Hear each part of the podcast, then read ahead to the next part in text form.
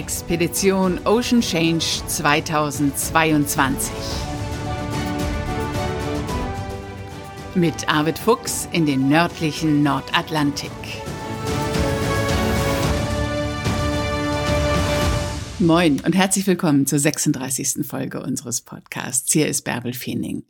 Arvid und ich hatten uns diese Woche zum Podcasten verabredet und wir hatten uns vorgenommen, nochmal wieder auf eine seiner früheren Expeditionen zu sprechen zu kommen, und zwar auf die Hundeschlitten-Expedition. Weil die Folgen, in denen er von seinen Touren zum Nordpol, zum Südpol und auch von der Shackleton-Tour erzählt hat, einfach so gut angekommen sind und weil er auch einfach wirklich viel zu erzählen hat. Ja, und dann lief das Gespräch komplett anders und Arvid hat so tolle Sachen erzählt, dass ich gedacht habe, für die Schlittenhunde-Expedition ist immer noch Zeit. Jetzt lasse ich Arvid einfach mal reden. Moin Arvid. Moin Bärbel. Du bist wieder zurück in Deutschland und bist eifrig bei den Expeditionsvorbereitungen. Ja, das ist jetzt ja so ein bisschen, ich will nicht sagen der Endspurt, aber schon so ja, die Strecke, die jetzt zum Start hingeht.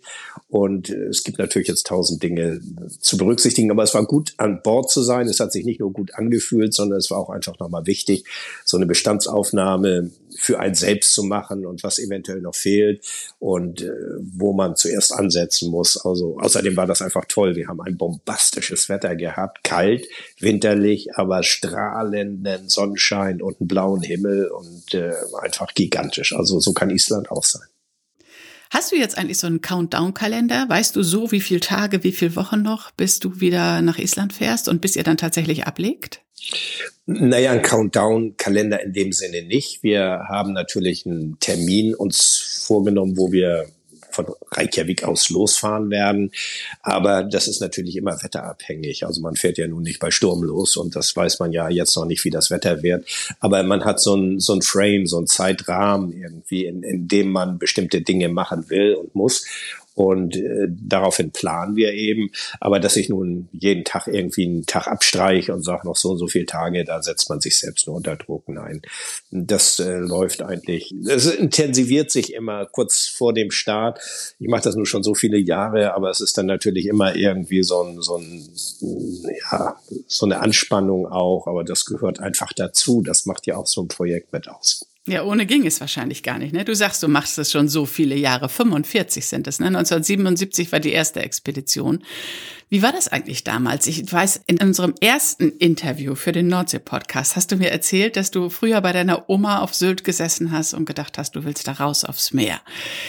Was hat dich denn da 1977 eigentlich getrieben? Wolltest du raus aufs Wasser? Wolltest du in die Weite oder wolltest du in die Kälte? Ich wollte ins Abenteuer. Also äh, ich habe damals, ja, ich habe damals, äh, glaube ich, auch erzählt, dass ich so so ein Bücherwurm bin. Also ich bin mit Büchern groß geworden und habe äh, all die ganzen alten Expeditionsberichte gelesen und unter anderem hatte ich äh, eben auch äh, ja viel über den Norden, über die Arktis, aber ich habe mich damals auch noch nicht so richtig getraut, also jetzt gleich ins Eis zu fahren. Das war ja auch richtig. Also Learning by Doing, das muss man ja auch so ein bisschen berücksichtigen.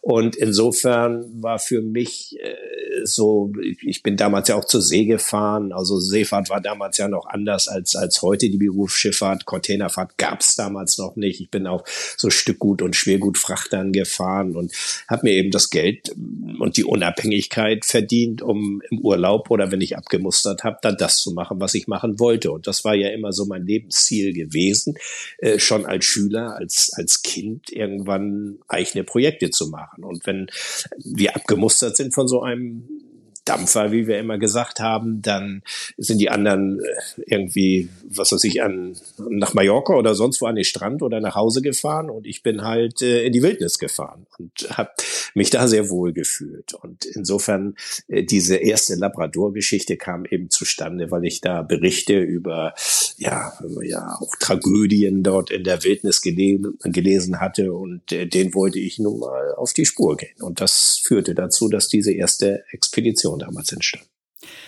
Recht schnell hast du dich dann auch ins Eis begeben. Was mit Hundeschlitten unterwegs. 1983 hast du deine erste Hundeschlitten-Expedition gemacht. Wie kam es dazu? Was, was hat dazu geführt? Ja, zunächst war das, glaube ich, mal so eine Art Standortbestimmung, also bevor ich ins Eis gefahren bin. Ich bin 77 diese Wildwasserexpedition Labrador, dann bin ich ja schon ein Jahr darauf mit Freunden nach Borneo in den tropischen Regenwald gefahren. Also das war nun auch noch nicht irgendwie so diese touristische Destination, das war wirklich äh, Wildnis auch und ähm, das war mir aber irgendwie, also ich fand das spannend und toll, aber ich merkte so, also mit Kälte komme ich eigentlich besser klar als mit dieser brütenden, feuchten Schwüle da im, im Regenwald und bin dann 79 äh, nach Grönland gefahren, das erste Mal. Und äh, das war noch nicht die große Expedition, das war mit Rucksack und Zelt und im Herbst dort äh, wandern und mit den Menschen sprechen und draußen zelten. Und da hat's mich gepackt. Und ich habe gesagt, also ähm, das ist aber auch so, so fordernd, wenn man dort bestimmte Touren machen will, dass du wirklich auch erstmal in die Lehre gehen muss sozusagen. Und daraus resultierte dann, dass ich 1980 in die kanadische Arktis gefahren bin, mit den Inuit äh, zusammengelebt habe, die dann meine Lehrmeister wurden. Und da hat's mich einfach gepackt. Also ich wusste, äh, das ist irgendwie das, was mich am meisten fasziniert, neben vielleicht der Seefahrt und allem, was damit zusammenhängt. Aber um deine Frage ganz konkret zu beantworten, ist es, glaube ich, gerade diese Schnittstelle. Also Wasser in einem anderen Aggregatzustand zu erleben. Also Ozeane, die plötzlich gefrieren, die Eis werden, die Gletscher, die Inlandeise, es ist alles Wasser. Und insofern dieser, dieser sehr lebendige Ozean und dann irgendwo aber, wie Seefahrer sagen, den Landfall machen, ankommen und dann ins Land hineingehen. Das war ja auch der Grund, warum ich so ein robustes Schiff wie die Dagmar On mir zugelegt habe, um gerade auf dem Seewege diese entlegenen Regionen zu erreichen, dann zu überwintern teilweise und eben mit Skiern oder Hundeschlitten oder wie auch immer weiter ins Land hineinzugehen. Aber das war im Grunde schon 1979 und 1980 klar, dass das Grönland dich gepackt hat.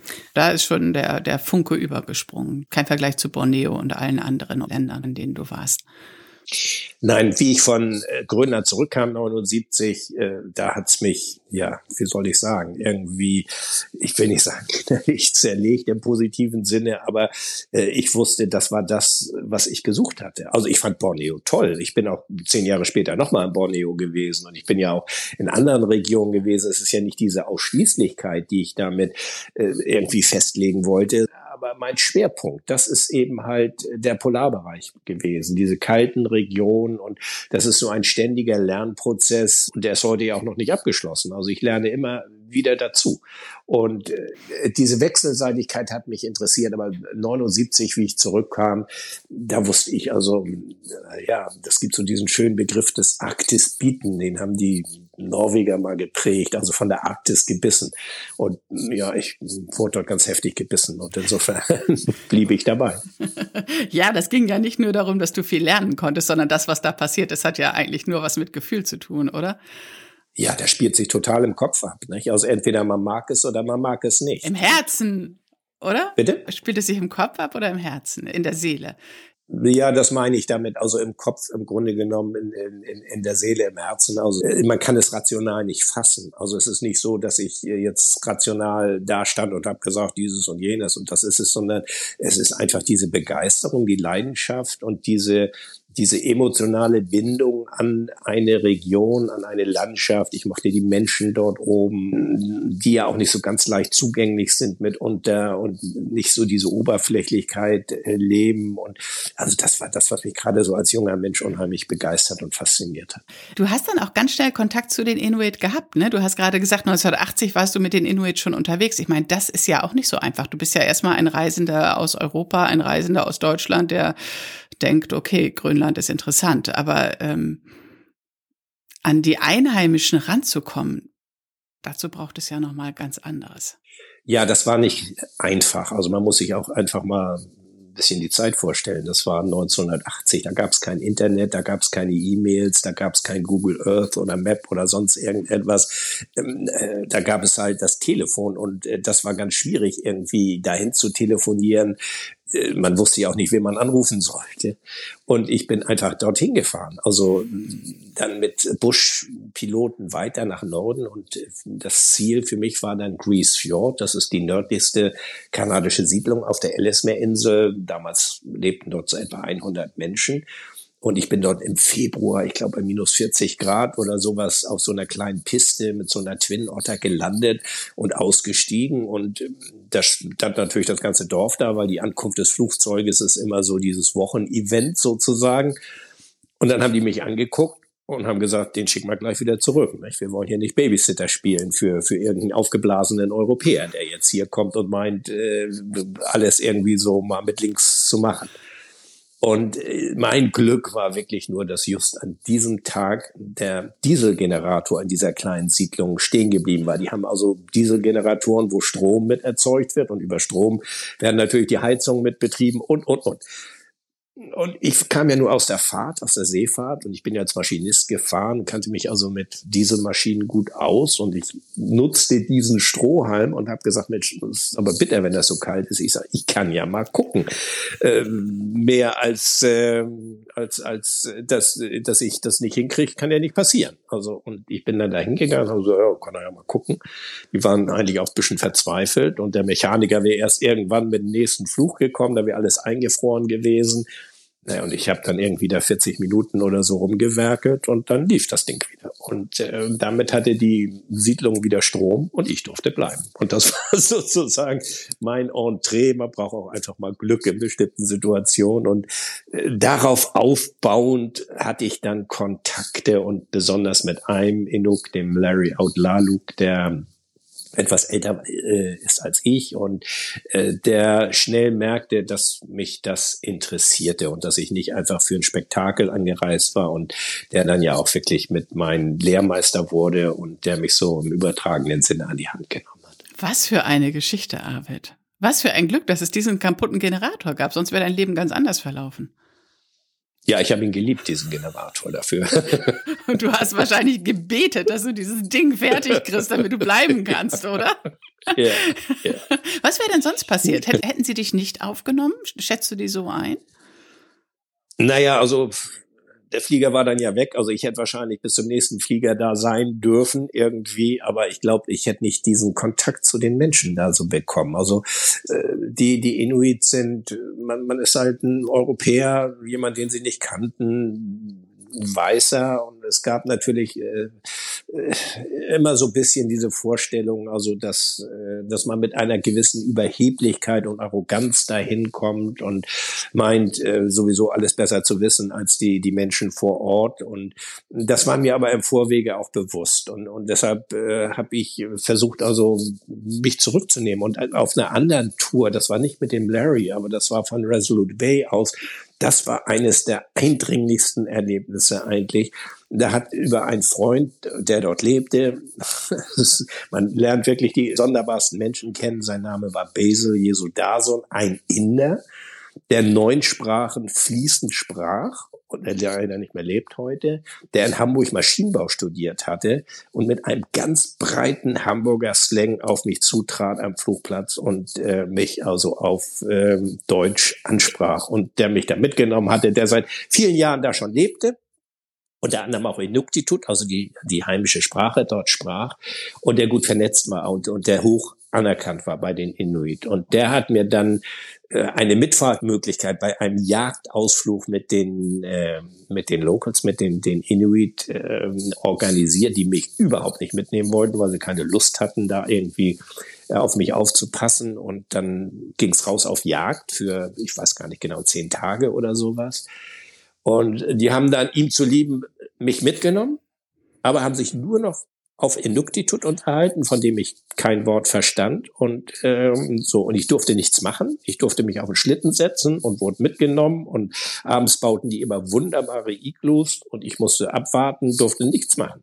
Und dann haben sie mich da angewiesen, habe gesagt, geh mal rein, setz dich hin. Ich habe abends was zu essen gekriegt, die haben sich da unterhalten und aber mit mir so gut wie gar nicht kommuniziert. Und da habe ich gesagt, wie, wie gehst du mit dieser Situation um? Das ist ja ganz bitter. Und ähm, das gab so eine, so eine Maßgabe, wo ich gesagt habe, I will not complain. Ich werde mich nicht beschweren.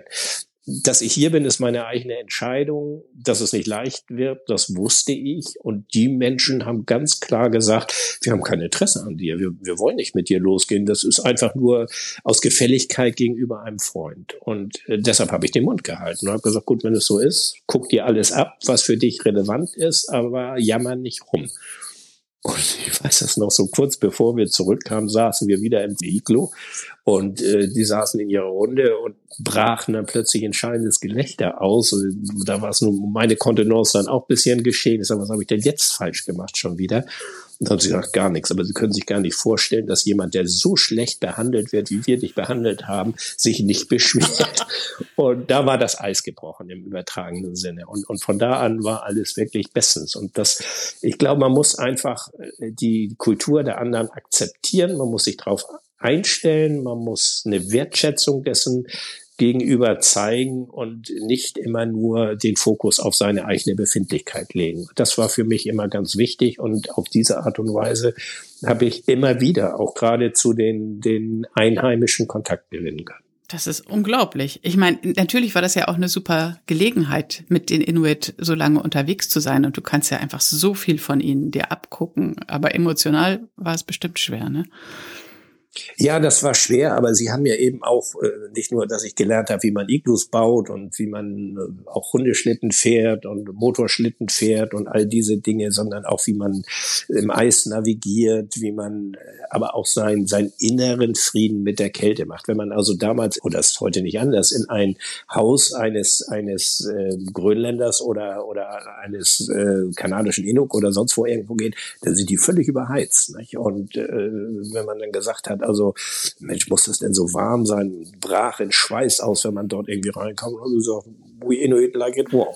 Also die, die mögen es gerne warm ja. zu Hause. Eine bemerkenswerte Aussage für jemanden, der in einer Region lebt, wo es bitter kalt ist. Aber wenn sie rausgehen, dann sind sie da eben zu Hause. Und ich glaube, so dieser Umgang mit der Kälte, mit den Temperaturen, mit den Risiken, die damit verbunden sind, die kriegen auch Erfrierung, wenn sie nicht aufpassen. Die sind ja nicht irgendwie komplett anders konstituiert, als dass die Resistenz wären gegen Erfrierung oder, oder Verletzung. Nein, sie wissen nur, wie man sich verhält. Und das ist eben dieses Wissen, was über Generationen weitergegeben worden ist und äh, wo man auch sagen muss, teilweise geht es auch verloren heutzutage. Und, und das sind Dinge, die man auch lernen kann. Und darum ging es mir damals. Ich, ich wollte lernen. Ich wollte einfach all dieses Wissen, sofern es mir möglich war, von diesen Menschen aufgreifen und äh, das haben sie auch erkannt und das haben sie auch honoriert, dass man nicht kam so als Besserwisser, sondern dass man kam als jemand, der ja auch ein bisschen Demut an den Tag legte vor, vor dieser Kultur, vor diesen Menschen, vor, vor deren Fähigkeiten, äh, die sie dort an den Tag legen.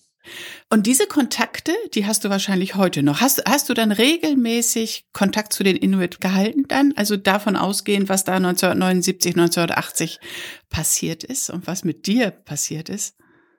Also einige gibt es leider nicht mehr, aber ich, ja, mit Larry habe ich äh, eigentlich nicht regelmäßig Kontakt. Aber das ist auch so ein Merkmal dass Zeit bei denen nicht so die Rolle spielt. Also wenn ich zehn Jahre später irgendwo wieder hinkomme und einen Jäger irgendwie damals äh, nicht nur getroffen habe, sondern mich irgendwie mit dem auseinandergesetzt hat, dann ist es so, als wenn man gestern gegangen wäre. Also es hat etwas Nachhaltiges in, in diesen Kontakten, in diesen Beziehungen, die man dort zu diesen Menschen aufbaut. Und bei Larry ist das nun ganz ausgeprägt gewesen, weil wir sind dann, wie gesagt, auch mal mit, mit der Dagmar Orn dort gewesen, oben in Jones Sound, wo ich gedacht habe, früher, da kommst du nie hin mit dem Schiff, aber es hat eben geklappt und waren bei ihm zu Hause mit, mit Annie, seiner Frau und seinen Enkelkindern und haben dann zusammen, gibt's auch wunderbare Fotos, wo wir mit Brigitte, meiner Frau und Annie und Larry zusammen auf dem Sofa sitzen und wir haben uns einfach gefreut, uns zu sehen. Es war ja nichts irgendwie kein Anlass, nicht, nichts Großes, sondern es war einfach nur ein Besuch. Und äh, so gibt es dann oft mal zu Weihnachten irgendwie, dass man sich dann eine Mail hin und her schickt. Also nicht irgendwie so überschwängliche große Mails, das passt auch gar nicht so hin, sondern man, man hält den Kontakt irgendwie und das ist wunderbar. Und so gibt es natürlich in Grönland oder in, in anderen Regionen gibt es äh, ähnliche Kontakte. Und mit einigen dieser Inuit bist du auch mal auf Hundeschlitten-Expedition gewesen. Darüber wollten wir heute eigentlich sprechen. Und meine ja. Frage danach, was dich eigentlich damals motiviert hat, loszuziehen, das Eis oder das Wasser, ähm, war eigentlich nur eine einleitende Frage. Und dann wollte ich recht schnell auf die Hundeschlitten zu sprechen kommen. Aber dann hast du so tolle Sachen erzählt, Arvid, dass wir, glaube ich, über die Hundeschlitten ein weiteres Mal sprechen. Aber du bist mit Larry unterwegs gewesen? Larry ist mein Ausbilder gewesen. Larry hat Hundeschlitten gehabt als einer der, damals gab es noch mehr Gespanne, aber Larry war auch einer der, wo man sagen, das bewusst als ein kulturelles Gut auch angesehen hat und gesagt hat, ich will mit der, mit Hundeschlitten auch zur Jagd rausfahren. Die jagen Robben und, und äh, Eisbären und, und was auch immer, was sie damals gejagt haben, was sie auch alles durften. Und äh, da er merkte, dass, äh, dass mich das so interessierte und dass ich eigentlich lernen wollte, hat er mich mitgenommen mit seinem Hundeschlitten und äh, wir sind einfach nur rausgefahren, ohne zu jagen, sondern sind äh, linksrum, rechtsrum, geradeaus und zurückgefahren. Und das muss man erstmal hinkriegen mit so einem Gespann mit zehn, zwölf Hunden. Ich weiß nicht, wie viel er damals hatte. Und äh, man muss die, wie man die Hunde behandelt und äh, die, die Kommandos, die man denen äh, beibringt. Und man muss die Tiere auseinanderhalten. Und das hat er mir eben alles gezeigt und, und, und erklärt. Und ich weiß, äh, das erste Mal, äh, das war, da haben wir mal einen Werbefilm dort gedreht. Also ich bin von einem deutschen Süßwarenfabrikant engagiert worden, um den Schauspieler, der diesen Werbespot dann darstellen sollte, zu dubeln. Und das sollte und das sollte nun also wirklich ein, äh, ein ganz coole Sache werden. Also damals spielten Budgets keine Rolle. Das sollte also in der hohen Arktis bei Kälte sein und äh, die froren äh, wie verrückt, aber sie waren dann da oben und äh, ich hatte dann Larry gefragt, ob ich denn mit seinem Hundegespann diesen Schauspieler dubeln dürfte. Und hat Larry gesagt, ja, versuch dein Glück, nicht? Also wenn die Hunde dir gehorchen, das ist ja nicht selbstverständlich, die kannten mich ja nicht. Und äh, so sind wir dann also da oben gewesen wieder und ich habe also diesen, diesen Schauspieler, ein total netter Typ, aber der keine Ahnung da natürlich von hatte, äh, da gedubelt. Man sah mich immer nur von hinten und mit dem Hundeschlitten irgendwie. Und, äh, Darfst du sagen, wer das war? Äh, ich weiß gar nicht mehr den Namen, das ist lange her. Also, das sollte so ein Werbespot werden. Ich weiß gar nicht, ob der überhaupt daher gelaufen ist. Für Schoko oder Gummibärchen oder was? Für, nein, für, für. Eiskonfekt. So Hustenbonbons, aber so, so coole Sachen. Hustinetten oder sowas, die, die gab's doch immer. Äh, ja, nein, nein, nein, so, so, ja, so Eisbonbons, also es sollte für irgendein Fabrikant sein. Ich, äh, sollte was Cooles für Männer sein. Okay, Arvid. Also nicht für Kinder und so, so bisschen. Und dann warst du nur als Double da. ja, ich war der Du. Ja. okay. Hat es dann, dann geklappt? Haben die Hunde dir gehorcht? Das hat geklappt. Ja, das war für Larry, sagt er, versuch mal, und der stand ja dahinter, also notfalls um einzugreifen, wenn die Hunde eben nicht, das, das ist ja nicht selbstverständlich. Hunde sind auf einen Menschen, auf eine Person äh, getrimmt und äh, ich hatte natürlich von ihm mir eine Einweisung geben lassen, wer leid tut und wie auch immer und wie man was macht und äh, das, das, da war ganz zufrieden mit mir und wie das klappte.